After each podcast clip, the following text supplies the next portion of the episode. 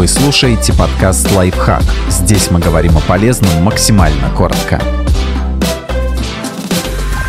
Три простые практики, которые помогут укрепить отношения с окружающими. Попробуйте держаться за руки во время ссор и каждый день задавать другим открытые вопросы.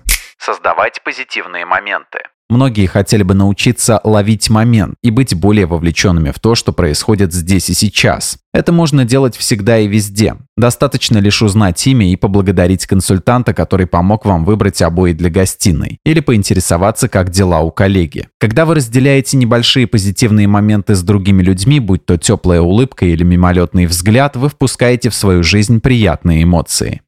Держаться за руки. Когда вы ссоритесь с партнером, важно помнить, что даже несмотря на разногласия, вы все равно одна команда. Хороший способ не забывать об этом – держаться за руки прямо во время ссоры. Эксперименты показали, что такой жест помогает чувствовать внутреннюю связь и сглаживает деструктивность конфликта. Если этот способ в вашем случае не работает, попробуйте придумать свой собственный ритуал. Например, прерывайте споры 10-секундным поцелуем. Или сожмите кулак, а затем оттопырьте три пальца – большой, указательный и мизинец. Этот невербальный символ означает «я люблю тебя», и его можно демонстрировать прямо во время конфликта.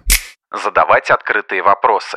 Одна из самых эффективных практик, которую вы можете использовать для укрепления отношений – слушать больше, говорить меньше и задавать открытые вопросы. Старайтесь делать это хотя бы один раз в день. Спросите коллегу, который сидит рядом, какое событие было самым ярким для него на этой неделе. Узнайте у соседа, который гуляет с собакой, что поднимает ему настроение. Или задайте вопрос своему ребенку, что он хочет успеть сделать в этом году. Затем просто внимательно выслушайте ответы, не перебивая и не пытаясь отвечать за другого человека. Это покажет окружающим, что они действительно вам не безразличны.